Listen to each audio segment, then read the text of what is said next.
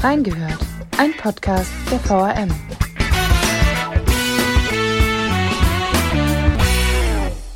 Genau eine Woche ist es her, dass Olaf Streubig, Birgit Emnet und André Domes den Wächterpreis für ihre Berichterstattung über den AWO-Skandal erhalten haben. Lars Hennemann, Chefredakteur des Wiesbadener Kurier, hat die Bewerbung damals eingereicht. Welche Bedeutung Journalistenpreise haben, wie Jurys arbeiten und welche Kritikpunkte es vielleicht auch gibt. Wir haben reingehört. Und damit herzlich willkommen zur neuen Folge Reingehört. Ich sitze heute hier mit Lars Hennemann. Er ist Chefredakteur bei der VRM. Hallo, Herr Hennemann. Hallo, ich grüße Sie. Wir sprechen ja heute über Journalistenpreise. Es ist jetzt genau eine Woche her, dass verkündet wurde, dass Birgit Emnet, Olaf Streubig und André Domis den Wächterpreis für ihre Berichterstattung zur AWO gewonnen haben. Vielleicht erklären Sie unseren Hörern erst einmal, was ist denn der Wächterpreis überhaupt? Der Wächterpreis ist definitiv einer der renommiertesten deutschen äh, Journalistenpreise. Da werden immer Vergleiche gezogen. Ist das der Oscar? Ist das der Golden Globe? Keine Ahnung. Ähm, aber auf jeden Fall zu den äh, drei, vier, fünf äh, renommiertesten Preisen gehört er auf jeden Fall. Und er ist vor allen Dingen deswegen so renommiert, weil er sich ganz speziell mit einem Kernteil unserer Arbeit befasst, nämlich dem Aufklären und Aufdecken von Missständen und äh, der sogenannten investigativen Arbeit einer Redaktion. Die zeichnet er ganz besonders äh, dezidiert aus, nicht umsonst wieder verliehen von der Stiftung Freiheit der Presse und daraus bezieht er auch seine, sein Renommee. Sie haben ja damals die Bewerbung für die drei eingereicht, also stellvertretend für Ihre Arbeit. Warum war denn aus Ihrer Sicht die Berichterstattung über den AWO-Skandal prädestiniert für den Preis? Aus eben äh, dieser Verbindung äh, zur investigativen ähm, Arbeit. Äh, es ist eben ganz offensichtlich äh, geworden äh, und gewesen im Laufe der Arbeit, das hat sich ja über viele Monate hingezogen, dass hier ohne Kontrolle von politischer Seite, von Verwaltungsseite erhebliche Summen äh, über die AWO, über den AWO-Kreisverband dorthin abfließen, wo sie eigentlich äh, niemals hätten äh, hinfließen dürfen. Und äh, niemand hat es bisher gemerkt, äh, niemand hat es kontrolliert und ähm, die Redaktion ähm, hat das aufgedeckt und das ist eben genau das, wo eine Presse als sogenannte vierte Gewalt äh, im Staat, ich sage immer sogenannt, ich mag diesen Begriff eigentlich gar nicht, weil der ist, der ist mir viel zu protzig. Ähm, obendrein sind wir als Journalisten ja nicht irgendwie demokratisch legitimiert, im Gegensatz zu Parlamenten, äh, Regierungen äh, oder der Gerichtsbarkeit. Aber wir haben unsere Rolle äh, in einer Demokratie und die hat die Redaktion hier vorbildlich ausgeführt und deswegen war es für mich nur logisch, dass wir uns mal um den Preis bemühen. Ja. Was zeichnet denn ähm, die Recherche und die Arbeit der drei jetzt speziell bezogen auf den AWO-Skandal ähm, aus?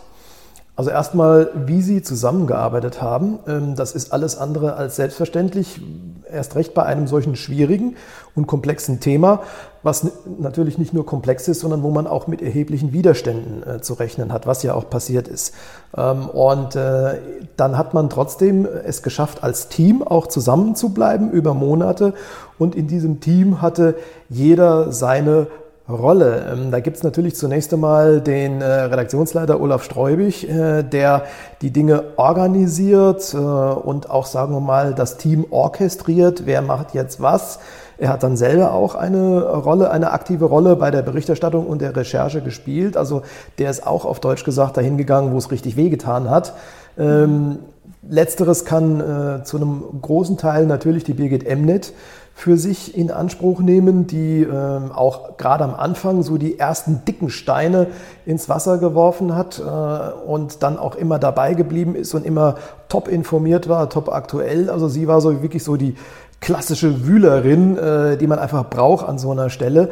Und dann der André Domes, der dann äh, quasi als Innenminister des Ganzen ähm, auch noch dafür gesorgt hat. Und das ist ganz wichtig bei so einem komplexen Thema, ähm, dass das auch in der Erzählung, in der Aufarbeitung für die Leser und User die Struktur nicht verliert.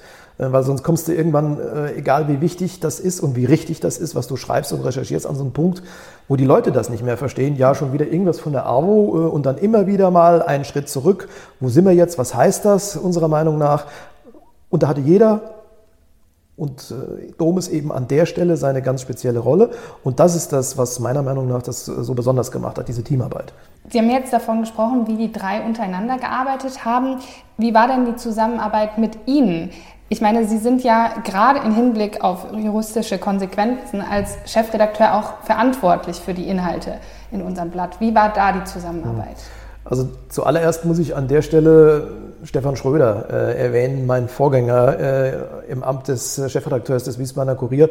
Mit ihm, äh, unter ihm äh, hat das alles angefangen. Das geht ja bis weit ins Jahr 2019 zurück. Mhm. Ähm, ich habe dann übernommen und äh, habe dann äh, natürlich immer wieder auch ähm, in einer Absprache mit den Dreien und auch die Sina Schreiner möchte ich an der Stelle hier ausdrücklich noch erwähnen, ähm, immer wieder gesagt, okay, wo stehen wir, was heißt das, äh, wann kommt was, äh, was habe ich davon zu halten, dass ich mir erstmal selber ein Bild verschaffe. Und das war sehr eng. Äh, da gab es auch so bestimmte Tageszeiten, Uhrzeiten, die wir uns gesetzt hatten, unter anderem auch dafür, damit wir die Struktur auch wirklich behalten bei einem solchen Thema. Ähm, und der Rest, dank der Qualität der Arbeit äh, der Kolleginnen und der Kollegen, war das für mich relativ ich will nicht sagen stressfrei, äh, aber ich habe mich nie unwohl gefühlt. Die eigentliche Textarbeit, wo ich schon aus mir selber raus mal gesagt habe, Leute, gebt mal acht, dass da nicht irgendwie uns äh, jemand einen Strick draus dreht, das war wirklich im 1-2-Prozent-Bereich, wo ich dann mal äh, bei einer Formulierung von mir aus schon gesagt habe, nehmt euch da mal lieber zurück oder hebt euch das auf, bis er das wirklich tausendprozentig wasserdicht bekommt. Ähm, und natürlich dann äh, darüber hinaus habe ich immer wieder auch mit unserem Rechtsbeistand Professor Russ äh, Kontakt gehabt, Korrespondenz gehabt und äh, zu Professor Russ muss man eigentlich speziell hier in Wiesbaden kaum was sagen. Der Mann ist eine absolute Stütze, eine Zierde seiner Zunft. wenn man den an seiner Seite hat, dann fühlt man sich auch als Chefredakteur in jeder Hinsicht gut beraten. Und das war natürlich dann auch meine Aufgabe, mit diese Rechtssicherheit herzustellen. Hätten Sie denn damit gerechnet, dass die drei den ersten Platz machen? Ich meine, da waren ja wahrscheinlich auch ziemlich viele Bewerber, auch von, von großen nationalen Konkurrenten. Ich hätte nicht damit gerechnet. Ähm, ich war schon der Ansicht, dass diese ähm, Arbeit einen Preis verdient. Sonst hätte ich sie nicht einreichen dürfen ähm, und sonst hätte ich auch nicht auf die Kollegen äh, und die Kollegin zugehen dürfen und sagen, wollen wir uns nicht mal bewerben äh, mit der Geschichte. Also ich war von Anfang an absolut davon überzeugt, dass sie preiswürdig ist dass sie einen Preis bekommt, geschweige denn, dass sie den ersten Preis äh, bekommt. Das hätte ich mir natürlich auch nicht ausgemalt von Anfang an, weil es ist genau so, wie Sie sagen. Ähm, es gibt viele Kolleginnen und Kollegen in Deutschland, die einfach eine gute Arbeit machen äh, und je nachdem, was die auch gerade an Themen haben äh, und was die dann einreichen, ähm, so wirst du dann ja mit deiner eigenen Bewerbung auch einsortiert. Ähm, das wussten wir natürlich nicht, wo wir dann landen werden, aber dass sie preiswürdig war, da war ich von Anfang an von überzeugt. Jetzt haben wir ja die ganze Zeit über unsere drei Gewinner gesprochen. Jetzt wollen wir sie auch mal selbst zu Wort kommen lassen, denn sie haben uns Sprachnachrichten reingeschickt. Das sagen Olaf Streubig, Birgit Emnet und André Domes. Also ich war erstmal total baff, ähm, als ich die Nachricht äh, bekommen habe, dass wir den Wächterpreis erhalten, denn mir war das gar nicht mehr so präsent, dass unser Chefredakteur unsere Beiträge zum AWO-Skandal dort eingereicht hatte. Ich habe dann sofort äh, Birgit Emdet angerufen. Sie war ja unsere Hauptautorin bei diesem Themenkomplex und äh, kniet sich da extrem rein. Ich habe sie dann angerufen und quasi aus dem Bett geklingelt. Ist ja schließlich nicht irgendein Preis, ähm, sondern ein sehr renommierter und das macht uns schon stolz. Ich bin stolz auf mein gesamtes Team, denn während die einen investigativ und damit auch sehr zeitaufwendig recherchiert haben, haben die anderen das ebenso wichtige Tagesgeschäft absolviert. Ich ähm, möchte mich auch bedanken bei ähm, verschiedenen Informanten, die sich vertrauensvoll an uns gewandt haben. Im Laufe der Zeit wurden das immer mehr und gerade für die Mitarbeiterinnen und Mitarbeiter der AWO, die teilweise um ihre Jobs bangen, ist das alles natürlich sehr belastend. Da habe ich auch einige sehr emotionale ähm, Gespräche miterlebt. Viele haben uns Informationen zugespielt, ohne die das alles nicht hätte aufgedeckt werden können. Ja, wichtig war in Sachen AWO-Berichterstattung auch die Rückendeckung äh, durch die VRM, als wir da teilweise sehr schwer unter Beschuss geraten sind. Es gab ähm, massive Einschüchterungsversuche vor der Berichterstattung und auch juristischen Druck danach. Das hat die Berichte natürlich nicht verhindert, aber schon auch Wirkung gezeigt. Für mich zum Beispiel ging da schon mal halbe Arbeitstage drauf, um ähm, Anwaltsschreiben zu erwidern oder irgendwelche Stellungnahmen abzufassen. In äh, solchen Sachen haben wir mittlerweile schon ein bisschen Erfahrung auch, denn in den Jahren zuvor hat der Kurier ja auch schon ähm, andere Missstände aufgedeckt und auch damals hatte ich dann immer wieder mit Medienanwälten zu tun. Die journalistischen Recherchen selbst ähm, und natürlich die Teamarbeit insgesamt ähm, haben mir sehr großen Spaß gemacht. Ja, da war ich natürlich am Dienstagmorgen, als der Olaf Streubig mich anrief und mir gratulierte zu unserem Wächterpreis, ähm, völlig überrascht erstmal. Ich dachte gar nicht mehr, dass da irgendwie wir in die engere Auswahl gekommen wären. Und eine Riesenfreude natürlich darüber. Ähm, ja, das ist natürlich eine Auszeichnung, eine ehrenvolle für unsere Arbeit, die wir in der Tat damit hatten. Ähm, außer meinen beiden Mitstreitern in Sachen AWO danke ich da auch der Chefredaktion, die immer hinter uns stand und äh, auch dem Verlag, der die juristische Begleitung, die ja von Anfang an nötig war, ermöglicht hat. Also es war eine tolle Gesamtproduktion und ich freue mich sehr. Ja, zunächst einmal vielen Dank für die vielen Glückwünsche, die aus meiner Sicht nicht nur den Preisträgern selbst gelten, sondern äh, ganz besonders auch allen Kolleginnen und Kollegen in der Redaktion. Denn ohne eine starke Rückendeckung im Tagesgeschäft wäre ein Großprojekt wie die AWO-Recherchen natürlich nicht möglich gewesen. Das ist uns allen klar. Und das muss man auch dazu sagen, ohne Leser, denen diese Arbeit auch einen monatlichen Abopreis wert ist, äh, wäre das schon mal gar nicht möglich gewesen. Ansonsten ist der Wächterpreis natürlich auch ein großer Ansporn, sich von Gegenwind aus Institutionen, aus der Politik oder von anderswo nicht beirren zu lassen und trotzdem beharrlich an Themen dran zu bleiben. Und damit gratuliere ich natürlich auch nochmal unseren drei. Und äh, Herr Hennemann, möchten Sie auch noch was dazu sagen? Ganz bestimmt. Äh, nachdem wir Sie jetzt nochmal sozusagen im Original gehört haben, auch äh, hier nochmal äh, von äh, meiner Stelle aus ganz, ganz herzlichen Glückwunsch. Riesenleistung, liebe Kollegin, lieber Kollege, ganz herzlichen Dank. Es gibt aber ja nicht nur den Wächterpreis für Journalisten.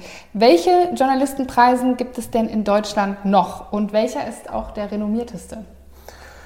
Wie gesagt, äh, ich tue mich schwer mit Superlativen ähm, oder mit, mit Vergleichen, vor allen Dingen, weil die Preise zum Teil auch äh, unterschiedlichen Charakter haben. Der äh, Wächterpreis geht dezidiert auf diesen Bestandteil investigative Arbeit, das Hochhalten der Pressefreiheit. Das tun andere auch, ähm, aber die haben da auch noch andere Komponenten. Also wahrscheinlich, wenn ich mich am Ende doch festlegen sollte, ohne die Leistung der Kolleginnen und der Kollegen zu schmälern, würde ich sagen, der renommierteste Preis ist der Theodor-Wolf-Preis. Ähm, der schreiberische, handwerkliche, gestalterische, thematische Exzellenz in jeder Hinsicht ähm, würdigt. Das ist mit Sicherheit also wenn einer aufs Treppchen gehört, egal ob jetzt ganz oben hin äh, oder auf die zwei Plätze daneben, ich würde ihn ganz oben hin tun. Wie gesagt, ohne den Kolleginnen und Kollegen hier äh, wehtun zu wollen, ist es wahrscheinlich der Theodor Wolf Preis. Ähm, darüber ähm, hinaus äh, gibt es den äh, Reporterpreis, den Deutschen Reporterpreis, äh, der äh, unter der Relotius-Geschichte allerdings ein bisschen ähm, gelitten hat ähm, weil äh, bis Morenos Buch kam oder ähm, Moreno angefangen hat zu recherchieren, äh, niemand äh, offensichtlich gemerkt hat, dass man da leider Gottes der ein oder anderen Fälschung ähm, aufgesessen ist. Dann gibt es den Kisch-Preis, das ist nach Egon Erwin Kisch benannt, auch ein klassischer Reporterpreis, ebenfalls sehr renommiert. Und wenn man mal in den Bereich Lokaljournalismus geht, da gibt es den äh, Lokaljournalistenpreis der Konrad-Adenauer-Stiftung, ähm, der auch ein äh, hohes äh, Renommee hat. Es gibt den Ralf-Dahrendorf-Preis, benannt nach dem äh, Grosseigneur der, der Liberalen, äh, Lord Ralf Dahrendorf, ähm, der auch äh, so eine investigative Komponente hat. Das sind so, sagen wir mal, so generelle Preise und dann gibt es generalistische Preise und dann gibt es viele, viele Preise, die sich sehr fachspezifisch orientieren. Also von Gesundheit über Ernährung ähm, bis was weiß ich nicht alles, will ich auch alles nicht kleinreden, aber da wird es dann halt fachlich dann sehr speziell. Und welche Preise gibt es auch im internationalen Raum? Oh je, äh, da gibt es viele. Ähm, der bekannteste oder einer der bekanntesten ist mit Sicherheit der Pulitzerpreis, äh, benannt ja. nach äh, Joseph äh, Pulitzer. äh, in den äh, Staaten und so hat jedes Land oder viele Länder, wo es vor allen Dingen auch eine freie Presse gibt, ähm, seine Preise ähm, und bekannt ist mit Sicherheit ähm, der, der bekannteste ist wahrscheinlich der, der Pulitzerpreis. Ja. Haben Sie denn selbst auch schon mal einen Journalistenpreis gewonnen? Ja, aber das ist ewig her und ich möchte mich auch hier auf gar keinen Fall hier einreihen äh, bei dem, was die Kolleginnen äh, und die, der, die Kollegen geleistet haben.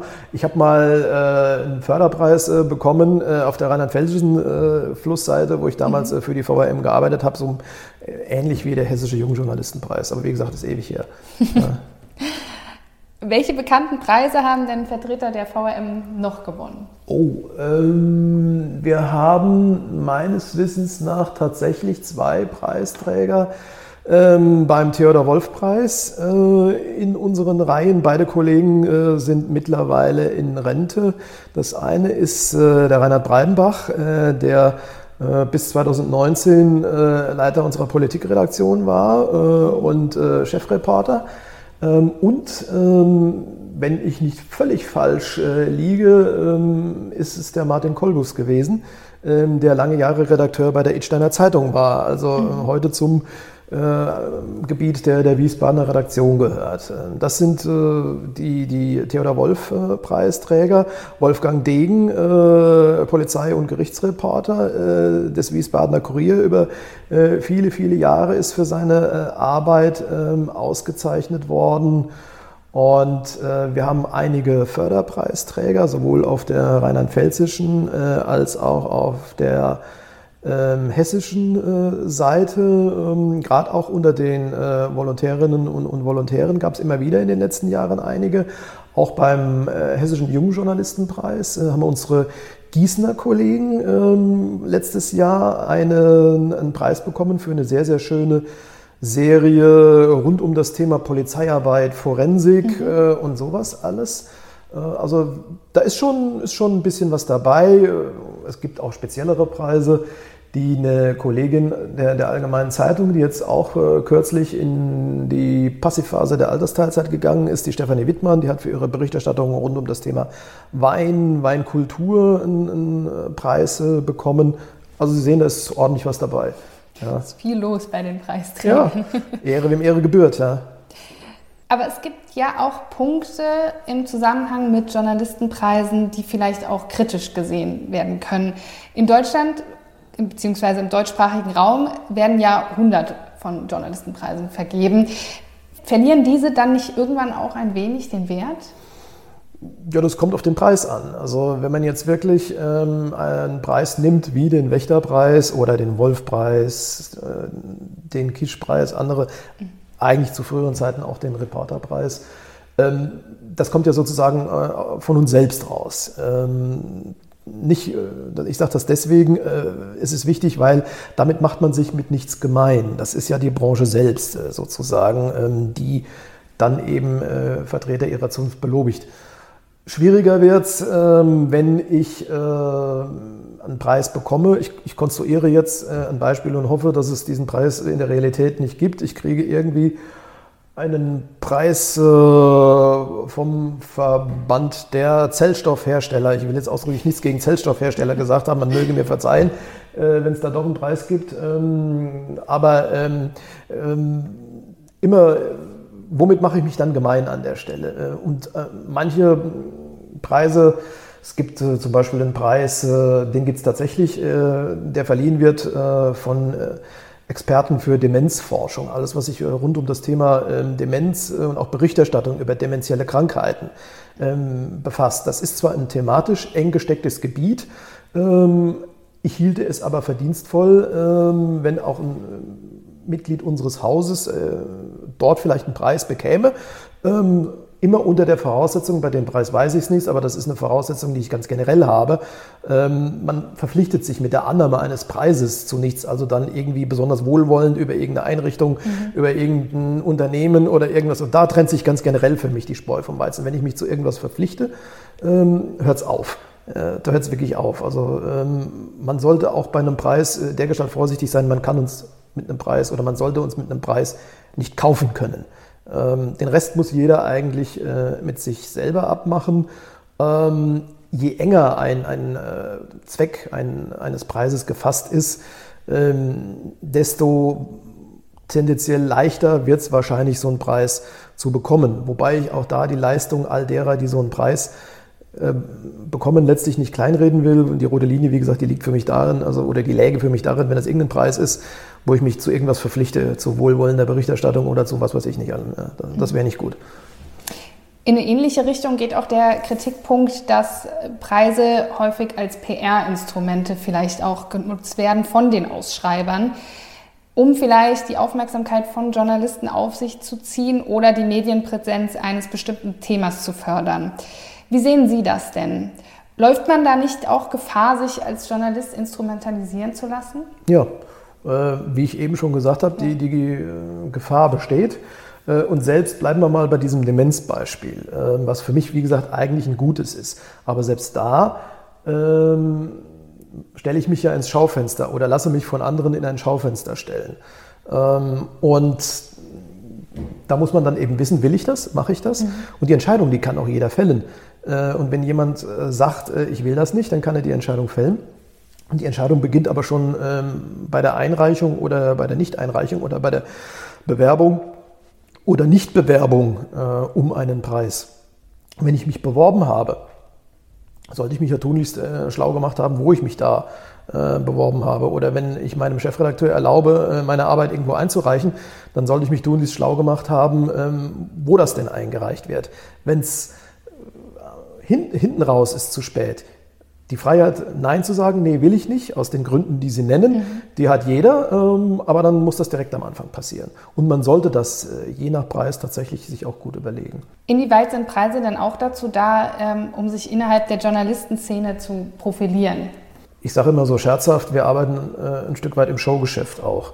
Ähm, und äh, jeder, der sagt, Journalisten wären nicht auch ein ganz kleines bisschen eitel, äh, oder hätten vielleicht äh, nicht ein ganz kleines bisschen ausgeprägtere Egos äh, als andere, dem würde ich äh, basierend auf knapp 30 Jahren Berufserfahrung sagen, du arbeitest ganz offensichtlich in einer anderen Branche als ich. Äh, also natürlich ähm, ist das ein Stück weit äh, auch ähm, Selbstmarketing, Eigenmarketing, ähm, das ist aber legitim weil die Kollegen, äh, jetzt bleiben wir mal bei dem Preis hier, mhm. ähm, die haben das äh, ja, die haben ja ihre Arbeit, ihre Rechercheleistung nicht erbracht ähm, mit der Zielstellung, ich will irgendwann mal ein kleines bisschen Berühmtheit äh, abbekommen. Die haben das gemacht, weil sie ihren Job gemacht haben, weil sie daran geglaubt haben, dass es notwendig ist, bei der AWO zu recherchieren. Und die haben dann auch teilweise, also Olaf Streubig hat es mal erzählt, er ist auf einer fünfstündigen Mitgliederversammlung der AWO aber auf eine Art und Weise wiederholt angegangen worden. Da musst du kerngesund sein. Mhm. Wie auch Birgit Emnet äh, und äh, André Domes äh, im Kontakt mit Rechtsanwälten ähm, das eine oder andere einstecken mussten. Und ähm, da liegt ja die eigentliche Leistung.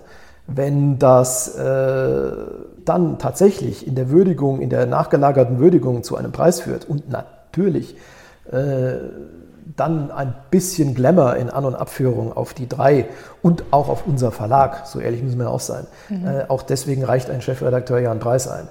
Ähm, auf unseren Verlag dann ein bisschen Glamour dann äh, zurückfallen lässt, dann ist das legitim. Und auch da äh, kann man aber sagen, es ist vor allen Dingen dann legitim, wenn man damit so umgeht, wie wir jetzt damit umgehen. Weder Streubig noch Emnet äh, noch Domus oder die VRM wir laufen jetzt nicht hier rum und erzählen äh, Gott und der Welt, wir sind aber jetzt die Allertollsten. Ähm, ja, wir haben das mal vermeldet äh, und da dürfen wir uns auch drüber freuen und danach geht die Arbeit weiter und dann ist, dann ist auch gut. Schwierig wird es, das ist ja das Beispiel Relotius, wenn ich anfange zu faken, um berühmt zu werden. Da sieht man, wo es dann irgendwann ungesund wird. Wie arbeitet denn, ähm, also wie arbeiten denn die Jurys solcher Journalistenpreise? Sie haben ja jetzt gerade Relotius schon angesprochen. Hat sich die Arbeit von ähm, Journalistenpreis-Jurys verändert nach dem Skandal? Das kann ich nur bedingt beantworten. Ähm, also zunächst einmal arbeiten Jurys äh, je nach äh, der Satzung, meistens ist es in die Rechtsform einer Satzung äh, gekleidet, ein Preis, eine, eine Preisverleihung ähm, und Sinnstiftung, Zweck eines Preises ist meistens äh, in der Satzung gekleidet. Und je nachdem, was in der Satzung äh, drinsteht, entscheidet die Jury einstimmig äh, oder mit äh, Mehrheit. Ähm, und äh, egal wie, äh, da wird also Textarbeit geleistet, da wird Material bewertet und zueinander gesichtet und gewichtet und am Ende steht eine mal mindestens mehrheitlich oder besser einstimmige Entscheidung. Ich glaube schon, dass sich äh, die Arbeit nach Relotius verändert hat, ähm, weil niemand will äh, Juror sein äh, und sich dann äh, von der sprachlichen unbestrittenen, äh, ganz ehrlich, äh, ich bin auf die Dinge auch reingefallen, nicht in meiner Eigenschaft als Juror, stand mir nicht an, aber als Leser. Mhm. Ja, habe ich dann gesagt, boah, also ich, ich habe auch das erstmal so weggelesen, habe gesagt, toll geschrieben, super. Und irgendwann fängst du an im Nachhinein ja, jetzt eigentlich, da war so ein bisschen was merkwürdig. So, und so geht es den Juroren natürlich auch. Und man hat ja mittlerweile auch äh, Mechanismen entwickelt oder weiterentwickelt, die es eigentlich vorher schon gab, mit Faktencheck, äh, Archivanfragen oder man fragt auch mal, je nachdem, wenn man keine eigene Möglichkeit hat, äh, vor Ort zu sein, Kolleginnen und Kollegen, äh, die das noch ein bisschen anders einordnen können. Da wird, glaube ich, mehr Aufwand getrieben, je höher dotiert, je hochrangiger der Preis ist auf alle Fälle. Das hat schon was verändert, weil will sich ja niemand blamieren. Mhm. Ja. Sind Sie selbst auch Mitglied einer Jury eines Journalistenpreises? Ich bin äh, Juror, einer der Juroren für den Hessischen Jungjournalistenpreis. Können Sie da einen, einen kleinen Einblick geben unseren Hörern, wie, wie sowas abläuft? Wir rufen einmal im Jahr, äh, meistens ungefähr um jetzt äh, im Frühjahr, späten Frühjahr, äh, auf, ähm, Bewerbungen einzureichen. Das gliedert sich in unterschiedliche Kategorien, ähm, Print und Online, also damit auch wirklich klar ist, was ja auch Realität unserer Branche ist, dass wir hier nicht nur, so gerne wir das weiterhin tun, Papier bedrucken, sondern dass wir eben auch im Digitalen unterwegs sind. Ähm, und dann äh, gibt es eine Reihe von äh, Einreichungen äh, und die werden dann, zunächst macht das jeder für sich, ähm, geklustert, gewichtet und jeder bringt dann den Packen mit. Also in einem Jahr waren es 68 eine Sendungen, die man dann auch wirklich alle lesen musste oder die Hörbeispiele oder die Bewegtbildbeispiele sich über den Link dann angucken konnte. So, und dann hat man das geclustert. Äh, so ist man dann verabredet, hat jeder so gemacht vorbereitet in die Jury-Sitzung reingegangen und äh, ähm, dann ähm, spricht der, der Vorsitzende äh, oder die Vorsitzende ähm, mal so den allgemeinen Stand der Dinge an und sagt, wollen wir jetzt mal gucken, was jeder schon mal aussortiert hat. Ich habe hier, ich habe hier, ich habe hier.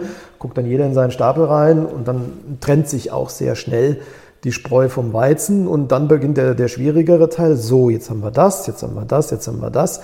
Wie hoch habt ihr das denn so gerankt? Da gibt es auch so ein Punktesystem ähm, für Schreibe, für die Art und Weise, wie man mit dem Thema nach Meinung der Juroren äh, gerecht geworden ist ähm, und noch ein, zwei, zwei andere ähm, Sachen. Ähm, und mit diesem Punkteschema, das ist dann so der zweite Filter, äh, da kriegt man dann schon die Spitzengruppe raus äh, und dann fängt man an, um jeden einzelnen Text zu diskutieren. Ähm, und äh, wir hatten es sehr selten, dass wir uns nicht einig waren.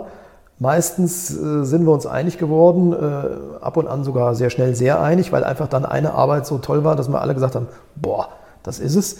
Ähm, sehr selten äh, sind wir uns nicht einig geworden, ist aber nie strittig oder so. Ähm, da hat dann eben die Mehrheit entschieden und äh, zumindest in der Jury, aber ich glaube, das gibt es andernorts auch, wenn dann eine Bewerbung aus dem eigenen Haus auf dem Tisch ist. Also bei mir beispielsweise von einem VRM-Titel, mhm. dann stimme ich nicht mit.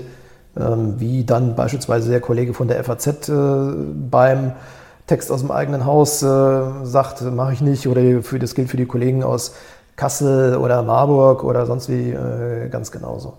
Die Werke der Preisträger, sind das auch ein bisschen Referenzen jetzt im eigenen Haus mal zu schauen, das kam bei einem Preis gut an, da könnten wir vielleicht was ähnliches machen oder das sollten wir uns auch mal genauer anschauen? Auf jeden Fall. Ähm, es ist wie immer im Leben, der Ton macht die Musik. Also ähm, ich würde entschieden was falsch machen oder jeder würde entschieden was falsch machen, wenn er dann so mit einer preiswürdigen Arbeit in eine Redaktionskonferenz geht und sagt, hier, guckt euch das mal an, da könnt ihr mal endlich mal was lernen, wie Journalismus aber so richtig funktioniert. So natürlich nicht. Ähm, aber die, die Bereitschaft von anderen zu lernen, ähm, die darf eigentlich in unserem Job nie aufhören. Ähm, und wenn jetzt wirklich, also wer beispielsweise da, meiner Meinung nach, und es hat jetzt nichts äh, mit einer politischen Ausrichtung zu tun, wenn ich jetzt sage Konrad-Adenauer-Stiftung, sondern weil einfach die so einen Preis haben ähm, und weil die sich auch sehr viel Mühe äh, geben, das äh, zusammenzustellen. In der, der Rückschau, das hat uns hier zu einer Preisvergabe bewogen.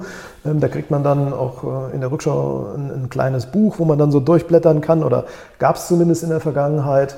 So, und das kann man laufen lassen. Nur ein Beispiel, gibt es auch von, von anderen. Und äh, wenn man das sagt, hier, guckt euch das mal an, schaut doch mal, ob er da Übertragbarkeiten findet in die eigene Arbeit, äh, einfach weil das Thema äh, in der Lokalredaktion X genauso vorhanden ist wie bei uns. Man darf es natürlich nicht kopieren, aber man kann darüber Themen identifizieren, man kann bestimmte Herangehensweisen, wie breche ich komplexe Thematiken auf, ähm, kann man dann wiederum sogar auf andere Themen übertragen. Also da ist es eher ein Thema von Strukturierung und Organisation. Man kann da sehr viel lernen. Und ich finde, eine Redaktion äh, oder auch ein Redakteur, der die Bereitschaft äh, von anderen zu lernen, entweder aufgegeben hat äh, oder wenig bis gar nicht hatte, der ist nach meiner Meinung im falschen Beruf gelandet. Man muss immer lernen, immer in dem Beruf allemal. Ist es denn, also wie wichtig ist es denn, ähm, für einen Journalisten einen Preis zu gewinnen? Das ist schwer zu sagen. Äh, also es schadet auf keinen Fall. So ehrlich muss man sein. Ähm, aber ähm, man braucht das nicht, um äh, den Job richtig und gut zu machen. Damit soll jetzt auch ausdrücklich nicht gesagt sein, äh, dass diejenigen, die keinen Preis bekommen haben oder die noch nie einen Preis bekommen haben, dass die schlechte Journalisten wären, ne? weil das wäre ja schlimm. Ähm, es schadet aber natürlich nichts, äh, weil das ist ja was, was man zurückgespielt bekommt. Äh, selbst wenn man von, von außen, wenn man von Kollegen gesagt kriegt oder vom Chef gesagt kriegt, oh, super, nimmst du das auch gerne, aber letzten Endes schmorst du deinen eigenen Saft. Wenn du dann von anderen äh, zurück ähm, ähm, bekommst, dass es gut ist und preiswürdig ist, dann ist das nicht nur eine Belohnung, es ist auch eine Bestätigung. Also psychologisch ist es klar von Vorteil, äh, aber man darf deswegen nicht durchdrehen und meinen, jetzt hätten wir es geschafft und bräuchte nichts mehr zu lernen mhm. oder man wüsste dann, wie es geht. Äh, und äh, jedes Thema ist anders, äh, jede Recherche läuft anders. Und wie gesagt, wir sind ja alle Kolleginnen und Kollegen und auch die, die keinen Preis bekommen haben, sind genauso wichtig fürs Team, im kreativen Austausch, ähm, im Zusammenarbeit. Manchmal hält mir eben auch jemand den Rücken frei oder ich halte dann mal äh, jemand den Rücken frei, der, der dann vielleicht äh, den nächsten Preis holt oder die nächste äh, tolle Recherche abliefert. Also so funktioniert Redaktion. Was würden Sie denn raten? Würden Sie raten, sich einfach zu bewerben um, also, und zu gucken? Oder? Ja, ich würde schon äh, zu raten, wie gesagt, zum einen aus dem äh, eben genannten Grund, mhm. Äh, man muss ja nicht durchdrehen, äh, aber wenn man dann tatsächlich belobigt wird, darf man sich auch freuen. Ähm, ist immer im Leben so. Ähm, und äh, es ist das, das Zweite, äh, es ist auch ein Stück Selbstverortung einer Redaktion. Man sieht, wo man steht. Und so ein Preis hat ja auch eine Wirkung, äh, die wirkt nach, auch in einer Redaktion. Das ist auch Teambuilding. Ähm, was dann passiert, und der dritte Grund, warum ich sage, da schließt sich so ein bisschen der Kreis zum Grundgedanken des Wächterpreises. Mhm. Wenn man denn äh, eine Aufgabe äh, so wahrgenommen hat wie die Wiesbadener Redaktion zum Thema AWO, äh, dann darf man das auch zeigen. Es gibt hier noch eine Presse, eine freie Presse, eine unabhängige Presse, die diesen Namen auch verdient und die bewirkt was. Hier sind Hunderttausende von Euro irgendwohin durch den Schornstein geschossen worden, wo sie nie hingehört hätten. Und das sind Steuergelder gewesen. Das ist ja nicht die Privatschatulle von was weiß ich wem gewesen. Das sind Steuergelder gewesen, wo die demokratische Kontrolle gefehlt hat. So, und wenn einer Redaktion der Nachweis gelingt, dass das tatsächlich auf ähm, nicht ganz saubere Weise, um es vorsichtig zu formulieren, mhm. in den Schornstein geschossen worden ist, dann darf man auch darauf hinweisen, dass man diese Leistung erbracht hat. Und damit wird auch einer aufgeklärten äh, Gesellschaft, die bereit ist, das auch anzuerkennen, klar, warum es eine freie, unabhängige Presse geben muss. Und auch deswegen darf man sich äh, bewerben, wenn man der Ansicht ist, diese Leistung erbracht zu haben. Und in dem Fall war es ja so. Ja, auf jeden Fall. Und äh, ich denke, damit haben wir ein schönes Schlusswort erreicht zu dem Thema. Äh, passend mit dem Kreis zum Wächterpreis wieder geschlossen. Äh, und da danke ich Ihnen für das nette Gespräch. Ja, sehr gerne. Ja, liebe Hörer, wenn ihr Fragen oder Anregungen zum Podcast allgemein habt, dann könnt ihr uns gerne schreiben unter online.vrm.de. Möchtet ihr über ein bestimmtes Thema mitdiskutieren, könnt ihr das aber auch genauso gut in den Kommentaren unter unseren Beiträgen machen. Wir sind in den sozialen Netzwerken unter Twitter, Facebook und Instagram vertreten und freuen uns über eure Kommentare. Und damit sage ich Tschüss und bis zum nächsten Mal.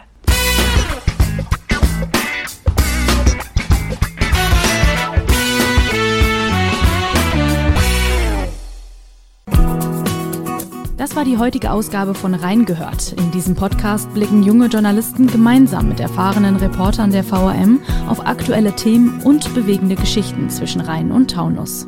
Ihr wollt noch mehr spannende Geschichten, Reportagen und News aus eurer Region? Dann probiert doch einfach mal unser Plus-Angebot aus. Einfach reinklicken unter vrm-abo.de slash podcast. Ein Angebot der VRM.